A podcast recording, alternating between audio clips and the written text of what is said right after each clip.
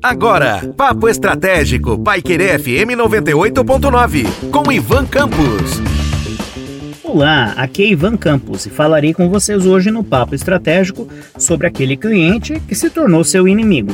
E isso pode acontecer? Sim. Falamos alguns dias atrás sobre aquele cliente que se tornou seu amigo, que contribui positivamente, que pode ser potencialmente um cliente que construirá uma relação de longo prazo com você e também colaborará construtivamente com suas percepções e, obviamente, também, né, falando bem do seu produto, do seu serviço, disseminando a informação entre os colegas, amigos e também, óbvio, fazendo com que outras pessoas descubram o seu negócio.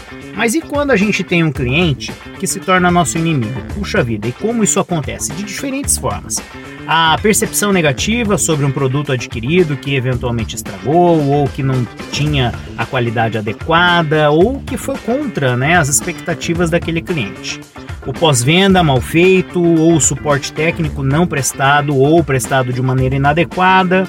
Quando é um serviço prestado e esse serviço não fica contento, e aí nesse sentido aquele cliente também busca solucionar o problema e não é bem atendido quando a gente tem características relacionadas então à propaganda enganosa ou quando nós temos um produto ou um serviço que até satisfaz a necessidade ou o desejo daquela pessoa, mas de uma maneira muito superficial, e aí nesse contexto não faz aquela pessoa falar bem do seu produto, do seu serviço, da sua empresa, mas eventualmente falar, olha, não é aquilo tudo que você imaginava, porque também não é aquilo tudo que eu imaginava.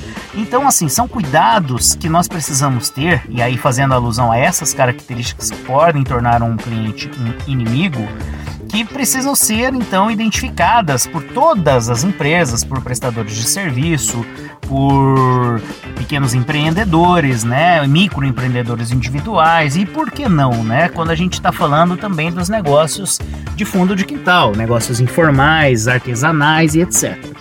É importante que a gente pense que o cliente inimigo, muito além de um detrator, ele é uma pessoa que faz com que outras assimilem essa opinião negativa. Então, o detrator por si só, ele vai falar mal da experiência que ele teve. Só que se houver uma rede de influência envolvida, e aí quando a gente está falando de redes de influência, a gente também está falando de redes sociais é, nós podemos dar voz então ao inimigo e fazer com que essa voz ganhe força. Então é muito importante que tenhamos muito cuidado para que o nosso cliente não se torne o nosso inimigo. Um forte abraço e até a próxima. Você ouviu Papo Estratégico, Paiquerê FM 98.9, com Ivan Campos.